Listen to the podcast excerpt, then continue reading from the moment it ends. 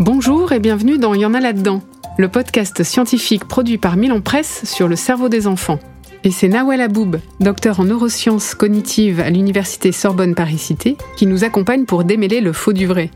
Aujourd'hui, cette spécialiste du cerveau des bébés va nous parler concentration, attention et réactivité, qui, si je ne m'abuse, ne sont pas les qualités premières d'un enfant. Bonjour Nawel.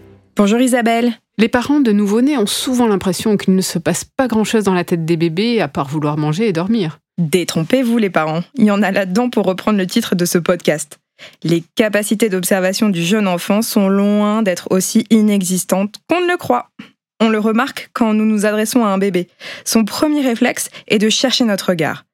Les bébés sont à l'affût de toutes les informations qui sont à leur portée et surtout celles que nous leur donnons. Mais est-ce qu'il comprend ce que je lui dis? Qu'est-ce qu'il retient de tout ça?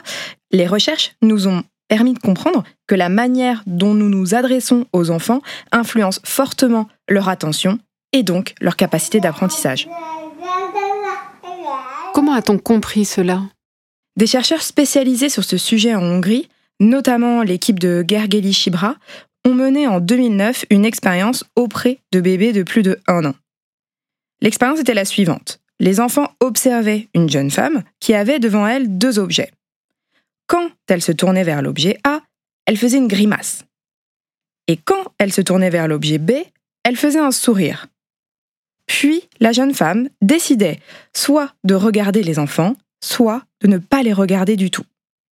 Et c'est ce tout petit changement qui finalement faisait toute la différence sur ce que les enfants comprenaient de la scène. Le regard de l'adulte a une incidence sur la réaction des bébés? Eh oui Si l'adulte les regarde, les enfants en déduisent beaucoup plus de choses. Ils vont retenir que l'objet A, celui de la grimace, est mauvais, et que l'objet B, celui du sourire, est agréable. Et ils vont comprendre aussi que cela vaut pas seulement pour la jeune femme, mais pour tout le monde. Ainsi, ils vont généraliser une scène et les propriétés attribuées à des objets juste avec un regard posé sur eux. Tout cela en un regard. Quelle responsabilité Et oui Isabelle, le cerveau des enfants prête une attention extrême aux signaux que leur envoient les adultes, notamment un regard direct.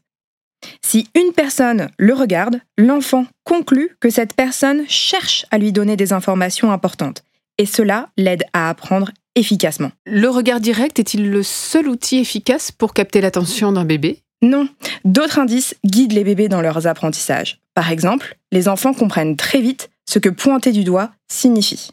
Un bébé de 9 mois mémorisera bien plus les propriétés d'un objet si l'adulte l'interpelle, puis soutient son attention en pointant l'objet du doigt. Alors que si l'adulte tend juste le bras vers l'objet, sans regarder l'enfant, celui-ci ne se souviendra que de la position et pas de l'identité de l'objet.